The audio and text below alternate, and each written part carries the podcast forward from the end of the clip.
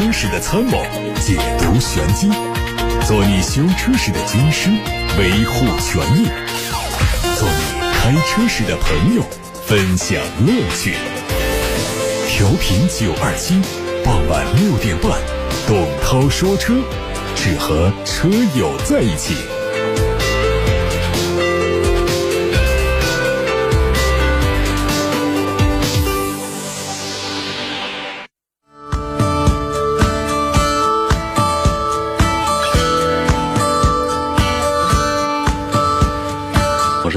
各位关于选车用车的问题，关于汽车消费维权的投诉，现在发到直播间零二七八六八六六六六六，再开通热线，还有董涛说车的微信公众号，可以在后台图文留言。看今天的汽车资讯，乘联会刚刚发布最新的数据显示，九月份乘用车市场的零售额达到了。一百九十一万辆，同比增长了百分之七点三，实现了连续三个月百分之八左右的近两年的最高增速。根据乘联会发布的厂商销量排名显示，南北大众和上汽通用仍然是位居前三，吉利、长安、长城三家自主车企挤进前十，其余位置由四家日系车企占据。值得注意的是，在金九银十概念影响下，前十排名中只有上汽大众出现销量下滑，而广汽丰田跌出了前十的位置。梅赛德斯奔驰表示，将在明年发布 EVA 全新电动车专属平台。这个平台主要是打造中大型和大型纯电动车。目前已经确定的四款车型包括了 EQS，也就是 S 级的纯电动；EQE 就是 E 级的纯电动；还有 EQE SUV，也就是 GLE 的纯电动，以及 EQS SUV GLS 的纯电动。EQS 会在明年就上市。EQS 目前已经进入到道路测试的阶段，它将搭载前后双电机，和宁德时代合作，搭载最先进的电池系统。在续航里程方面的数据是七百公里。后续同平台的 EQE、EQE SUV、EQS 都会用上相同的动力和电池系统。随着宝马全新四系敞篷车的正式发布，宝马全新 M4 敞篷版开始加快测试的节奏。最近，海外媒体曝光了一组宝马全新 M4 敞篷版的赛道测试照片。相比四系敞篷，它的造型会更加夸张。在外观方面，换上了尺寸更大的双肾型的进气格栅，中间是横条做装饰，车顶是黑色的软棚，尾部是四出的排气，动力是3.0升的双涡轮增压直列六缸，匹配的是八速的专业变速箱。上汽奥迪发布消息说，最快在明年开始导入 PPE 高端电动车平台。这个平台由奥迪和保时捷联合开发。新平台的量产车最快在2023年上市，预计第一批车型包括 A7L 纯电动版和中大型纯电动 SUV。届时，上汽奥迪基于 PPE 平台打造的产品将对标奔驰 EQS 和 EQE 等车型。海外媒体说，全新的丰田埃尔法有可能在后年正式发布，它还可能会推出一个 GR Sport 版本，整体的造型变化很小，侧重的是改善后悬挂的滤震舒适性和高速的稳定性。报道说，新车的长度会维持在五米左右，但轴距可能会突破三米。它继续用现款的2.5升的混动，GR Sport 版本会用最新的 2.4T 的直列四缸发动机，并且配备更加运动的悬挂调教。代号为二 YN 的东风本田全新思域已经进入到试生产的状态，正在进行品质检测。而广汽本田也有代号为二 LN 的项目，可能是全新的思域姊妹版。本代思域从2016年正式上市，至今已经经历了四年，期间已经发布过中期改款车。根据当下车型的生命周期来推算，思域的全新一代版本可能会在明年年底或者是后年上市发布。上汽大众官方传出消息，新款的途观 L 正式上市，七款车的卖价从二十一万五千八到二十八万五千八。新款途观 L 外观和老款一样，但是全系用上了全新的扁平化的 logo，而 Line 版本呢用的是专属设计，将丰富的运动元素融进外观和内饰上。在配置方面用的是十点三英寸的数字化的仪表盘，还有三百六十度。鸟瞰式的全景影像系统，舒享版车型升级搭载前后排的头部安全气帘，旗舰版用的是八英寸的全触控娱乐和导航系统。海外媒体说，二零二一款的 iPace 已经在海外市场上发售，后续有望以进口的形式引进到中国。三款产品的售价区间约合人民币六十四万到七十五万。前脸是捷豹家族式的典型中网，而两侧用的是三角形的进气口，侧面是小的溜背设计。车顶的扰流板搭配掀背式的尾箱门。内饰方面是全新的三辐式多功能方向盘。它的动力用的是前后双电机，最大功率有两百九十多千瓦。续航方面用的是九十千瓦时的锂电电池，续航里程可以达到四百七十公里。丰田的新一代 Super 将在十月底上市发售。据悉，新一代的 Super 和宝马 Z4 采用相同的平台打造，引进到国内的车型用的是 2.0T 的高低功率发动机，整体造型延续了家族式的设计，前脸换上了全新的 LED 大灯，尾部和上一代车型一致。内饰方面，中控台上方的悬浮式触控屏比较符合现在的设计潮流，三辐式的多功能方向盘、银色的换挡拨片、全液晶仪表盘都没有缺席。值得一提的是，这款车选择了电子档杆，非常的精致。我们从东风风神官方传出消息，看到。品牌代号为 G 三五的紧凑型三厢轿车的试制车正式下线，量产版可能在明年进入到市场。它基于全新的 DF 二平台，动力上用的是一点零 T、一点五 T，还有一款是混动系统可选。从目前已知的信息来看，东风风神 G 三五和奕炫的整体风格非常相近。前脸的灯组在造型上会有不同，侧面可以看到相对明显的溜背造型，车尾是辨识度很高的贯穿式尾灯组。另外，G 三五的定位会高于奕炫，所以整车的尺。寸可能会更大一点，轴距估计是保持在两米七左右。大家关于选车用车的问题，关于汽车消费维权投诉，现在可以发到直播间来，八六八六六六六六是我们的热线电话，还有董涛说车的微信公众号可以图文留言。今天是第二十一届武汉车展的。第一天，那在今天车展的最早的上午的早上的发布会上呢，就有东风本田带来的一款新产品，啊，来福将，叫来福。这个产品呢，也有朋友刚才已经通过后台在提问，希望能够介绍一下。实际上，我们现在也只看到了一个静态的车而已，对这个车的这个实际的一些东西呢，了解不多。这而且呢，这只是一个。呃，登场亮相，那这个产品呢，倒是可以跟他介绍一下。有的朋友看到这么小一个车呢，会想到本田的飞度，其实这是两个车啊，不要把这个放一块儿说。这个车呢，来福呢，它呃比我们很多的听众啊都岁数都要大啊，它实际上是七十年代在日本诞生的一个这个四门轿车，是一个原型车。这个车上还延伸出了很多同呃多款的同系车型呢。可以说，这个来福呢是宏达大家族的功勋之车。那么现在呢，东风宏达把这款经典产品引进到中国来，而且给它了呃给了它全新的面貌。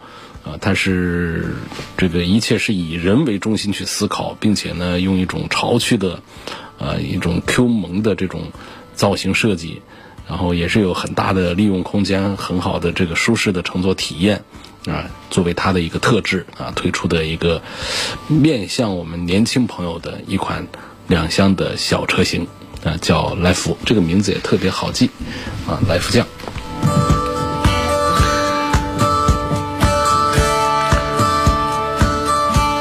有位朋友他跟我留言说，呃，听说这个埃尔法的隔音降噪不好，我在纠结着我是买 G L 八呢，还是买埃尔法？呃，钱不是问题。那就应该买埃尔法，这是通常的说法。埃尔法它的加价的部分都可以买一辆 G L 八，这非常恐怖的一种现象。很多人都有一个观点，就是这个车实际上是不是讲性价比的一个车，尤其是它的加价都是非常的疯狂。这车呢，在海外其实是很便宜的，它的制造成本并不高，但是被中国这个车主们呢、土豪们呢，就把它给炒得一车难求，加价不止，就这样一种情况。实际上，这个车呢，确实隔音水平不是很好的。大家很难想象，下地一两百万的一个车，怎么隔音都不好？它它它就是这么一个调性。呃，它的沙发的舒适性啊，做工的精细程度啊，各方面都还是不错的，啊，但是就是隔音方面确实不太好。但是你要说这隔音就比不上 G L 八呢，这个话呢，也得看是跟什么 G L 八。G L 八的 M 尼尔版本呢，确实隔音降噪的水平是非常棒的，啊，所以。这种情况下，如果说大家其实不是太在乎，说我花多少钱，我要一个，啊，这个高端的这么一种形象的话，从性价比的这个角度讲的话呢，我觉得可以买这个 G L 八的 M 尼尔，就是 G L 八的顶配的呃高端的这个版本。这个版本呢，跟普通版的 G L 八相比，它隔音降噪啊，它内饰的用的材料啊，舒适度各方面都是有提升的。当然，价格卖的也贵一点。不过，对于说，呃，费用钱这个事儿不是问题的这个朋友来说，我觉得那这也就不是一个问题了。所以我推荐这位朋友啊，可以考虑一下那这个 G L 八。G L 八的这个卖价呀，现在最便宜的只要二十几万。但是，像我们这个不在乎钱的话呢，实际上它的这个呃顶配呢也是能够花一些钱去的。你五十万也可以把它啊把它用得进去。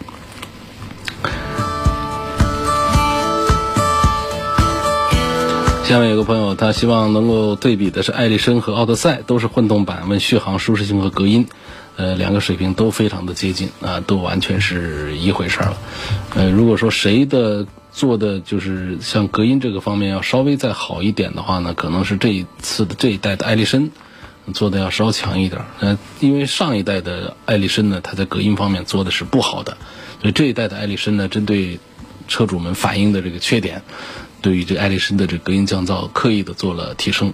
奥德赛呢，它一直就是在呃，大家对它的隔音降噪方面没有提出多少意见，所以它没有对它做特别的一些呃净化处理，所以奥德赛还是那样的一个很受欢迎的奥德赛。那艾力绅呢，它作为一个在中国市场上的一个新生的一个呃 MPV 的一个产品，尤其经过这一代的换代之后，这个产品力还是比较强大的。所以这两个产品，艾力绅和奥德赛，我觉得是可以随便买。下面有个问题说，我开的是一辆斯柯达的野地，想换辆 SUV，预算二十万左右，看中的是城市越野性和舒适性。他希望推荐第二个呢，就是八月份，二零一七年八月份买的斯柯达野地，开了五万多公里。呃，他要估个价，那说这个车呢是一点四 T 的自动挡，一直在 4S 店保养，没出过交通事故。这车估计也是很难卖啊！斯柯达的保值还是要差一点，这是第一。第二呢，就是呃大众体系的这个 1.4T 啊配的这个呃干式双离合呢，这也不是一个好消息。第三呢，就是野地这个产品本身呢，它也是一个卖的这个不成功，那也就停产的一个产品，它就很难说在二手市场上还能够卖出一个什么样的一个价格出来。呃，一七年那会儿，这个车还是得有个十几万块钱。杜先生呢，他发布说，当时买的裸车价十六万九千八，这样的车在二手市场上的话，我觉得一七年买的，三年时间，估计在八万块钱以内吧，应该就这么一个水平，看好不好卖了。八万块钱以内，这个很很惨了，就是对半了。这个应该说这个。八万块钱还不一定卖得掉。下面继续看来自董涛说车微信公众号后台的留言提问。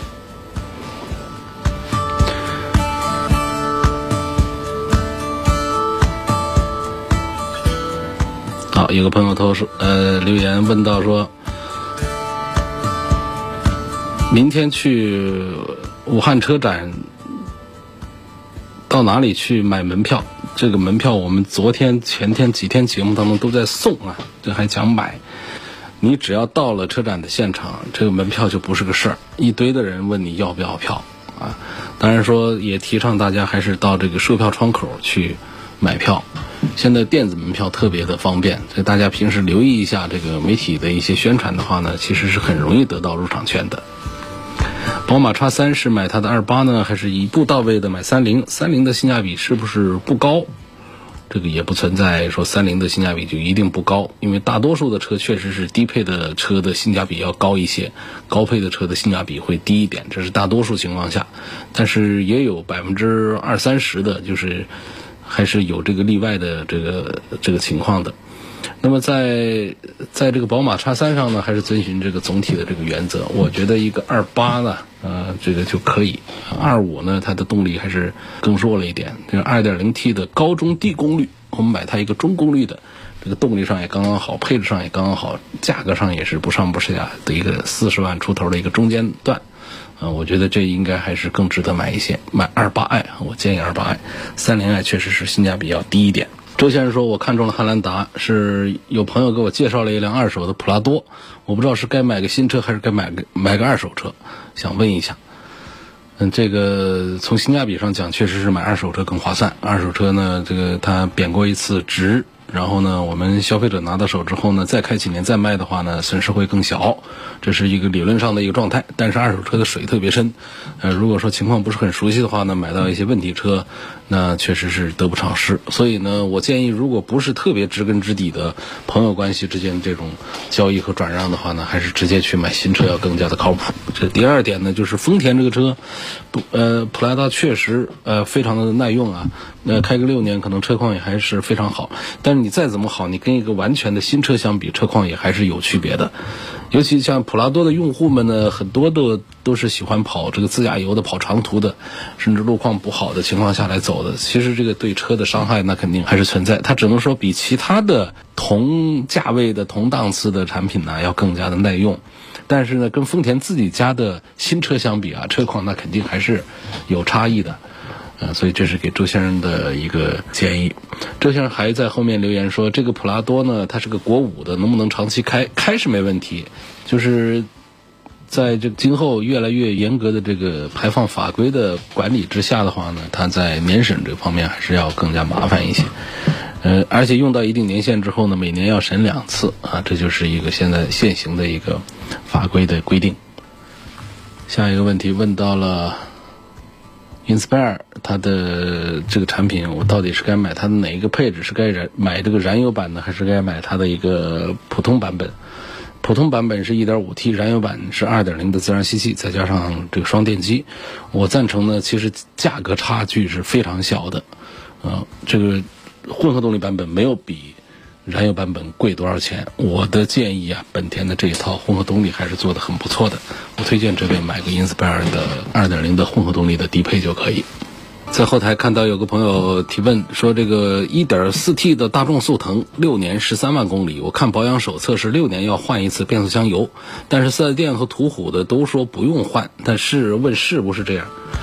这其实是认认识上的一个比较模糊的一个。按说这个变速箱油啊，它就是要换的，但是呢，因为它的更换周期啊比较长，所以呢，很多人把车都开的旧了卖了，也没有到换油的这么一个周期，所以呢，就有了一个这个免维护的这么一个说法。实际上，我觉得还是应该换的，还是应该以保养手册上的为准，只是它的时间要长一些。只要是变速箱，它就有齿轮或者是链条的存在，齿轮它就离不开。摩擦，然后就离不开润滑油。干式双离合怎么了？它内部还是有传动齿轮，同样也需要润滑油来润滑。所以，干式内部也会有齿轮油。只要有齿轮油，那么就存在变质啊、老化的情况，就需要呃定期的更换。那不光有齿轮油啊，它还有电磁阀的这个液液压油啊等等。所以这些东西呢，就是。只是他们相对从这个制造原理上讲呢，他们油液用的少，他们的更换周期比较长。可能我觉得十万公里以内，咱们就不用多想这个事儿。所以这个看这位朋友，他是现在已到了十三万公里了。十三万公里，我觉得按道理是应该。如果说我们开起来完全正常的话，你就不去理会它，都已经感觉到这个双离合变速箱，呃，它已经是有一点不太好用了的话，那我们就应该借个机会啊，对它进行检修，并且把这个油换一下。我听取你的建议，在 S 九零跟奥迪 A 六上选择了奥迪 A 六，然后呢，现在家里准备再添一辆 SUV，三十五岁的。左右的女士开这个车子，大概预算在四十万元以内，那应该怎么买？呃，肯定这个就是自己开了一辆奥迪 A 六，那肯定给跟跟跟太太也应该是 BBA 当中啊来选一个吧。所以在这个四十万元的范围之内，我推荐的话，这没没什么可多说的。我觉得还是应该去买买一个宝马的。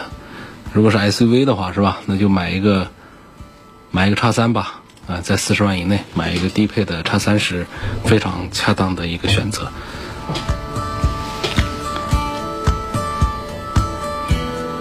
我很喜欢皓影这个车的外观设计。听你节目里说，这个车呢跟 CRV 啊，它就是一个车。不过我看了中保研的碰撞实验之后呢，还是有点顾忌，不知道它到底能买不能买。如果能买的话，二十二万落地呢，呃，买它的什么版本会呃比较好一点？还问到这个，对于空间安全是有一定的要求，动力的话呢不要太差，最好是保值能够比较好。这个本田的车啊，它就是保值比较好，这是有名的保值好的车。啊，关于这个皓影这个车，确实跟 CRV 呢是一回事儿。呃，而且呢，皓影本身卖的也非常不错，作为一个呃新产品，能够月销稳定的过万，这也是非常好的成绩了。作为这二十二万落地的这个价格的话呢，基本上你这个预算呢就已经是框定了你的选择的范围，就是你恐怕是买不了它的这个。呃，混合动力了，锐混动的话，啊，锐混动二十二万下地这个办不到，所以要买它的这个一点五 T 的，这个中中配的、低配的、中低配的就可以。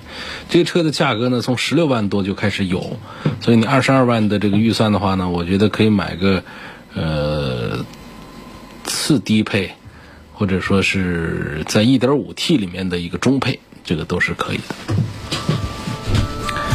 至于中保研的这个测试碰撞实验，我这说两句啊，就是你很难说哪一个这个测试它就是啊完全的没有任何的呃商业的意义和目的的。那么只要有这样的意义和目的的话呢，可能在这个结论方面呢都会有一些不同。这是第一。第二个呢，任何一个实验室的。测试呢，它跟我们的实际使用啊，它都是有不同。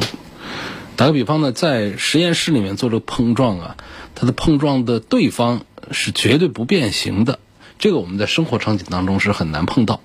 所以说，你在这个一面碰撞墙上出现的这种结果，它能够一定程度上代表这个这个碰撞的这个强度啊，代表了这个模拟了这个现实的一些情况，代表了它的安全指数指标。但是呢，很可能在现实生活当中，和对象的可以变形的障碍物做碰撞，比方说和车辆碰撞的时候，这个结果它就会不一样。所以它也仅仅是一个一个参考啊。所以基于我刚才说的这两点的话呢，就是我们也只能是把各大实验室各个中心的做的这个碰撞呢，我们作为一个一个参考啊来看。实际上，像前面已经呃。这个开始有人对于这个别克的 GL 八的这个碰撞的 A 柱的断裂啊，也做出了一些呃不同的一些视频的一些测试。就是当 GL 八和一些其他的这个稍微这个底盘低一点的和这些轿车们做碰撞的时候，它的挡风玻璃包括 A 柱的变形是呃纹丝不动的，是没有变形的，然后导致对方的损毁是非常大的。就可见呢，一个车的这个高度、矮度啊，这个碰撞的角度啊。这不同导致的碰撞的结果，它就是完全不一样的，所以仅供参考吧。在一定程度上，确实代表着它的安全性，呃，不如其他的产品，因为大家都撞的是同一面墙嘛，都是同一个角度、同一个速度去的嘛。那为什么你就成那样了，而别的又没有呢？所以在一定这个程度上代表了这个安全性，但是呢，我们不能因此就一下子就觉得这个车完全是不安全。这个也不对。刚才说的有两个道理啊，第一个道理就是有没有商业的东西在里头，第二个呢就是实验室的这些数据跟我们现实生活当中是有差异的。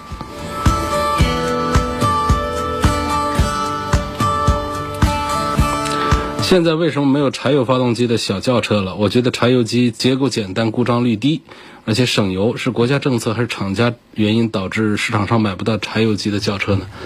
呃，这个恐怕不是厂家的问题，应该还是我们国家的大的政策的一个，就是环保政策方面一些因素。因为厂家的意愿还是看国家政策，它得服从国家政策的导向的。呃，我们过去几年实际是有一些这个柴油车的，大家还记得像这个柴油捷达，这就是一个很典型的一个呃柴油轿车。但是到后来呢，就是。买的人也少，那政策方面呢，排放法规方面越来越严格，所以它就渐渐消失了。那么现在的柴油机呢，主要还是停留在一些进口的高端的 SUV 上，而且销量也并不好，所以绝大多数还是一个汽油车。实际上，这就是在中国市场上啊，它呃给人的一个固有的一个印象，就是柴油车 low，觉得柴油车低端。其实这个观点是错误的啊。在一些欧洲国家呀，柴油车不仅仅啊是在这个这工程机械上，在很多的这个轿车上，它都是非常受欢迎的。但是在中国呢，我开的一个柴油车的话，就觉得好像就差一点。那么柴油机呢，实际上它相对汽油机来说，它身上有非常明显的一些优点，比方说结构简单呐，啊耗油量低啊等等，那个这都是优点。但是它身上的缺点也特别的突出，包括像国六，我们国家的国六排放标准，这它就很难适应。然后就是它的噪音的和这个震动的这个问题，确实因为它的原理的。影响它的噪音，它不可能做的比汽油机还低。那么我们车辆上呢，它需要用大量的隔音降噪的一些东西。那在 SUV 上可能还好一点，在我们轿车上，嗯，那这个缺点就会被放大。另外，它还有一些优势，包括它的这个结构很简单呐，等等，它的故障率，它它少了很多的零件，相对汽油发动机来说，所以它也是有这样的一些优势。所以，总之呢，还是因为我们国家的这个环保政策的一个推动的影响，导致在乘用车，尤其是乘用家轿上，厂家们一般都不大来推这个车，我们消费者也就在市场上买不到这个车了。今天就到这儿，感谢收听每天晚上六点半到七点半钟直播的董涛说车。错过收听的，可以通过董涛说车的微信公众号收听往期节目的重播音频。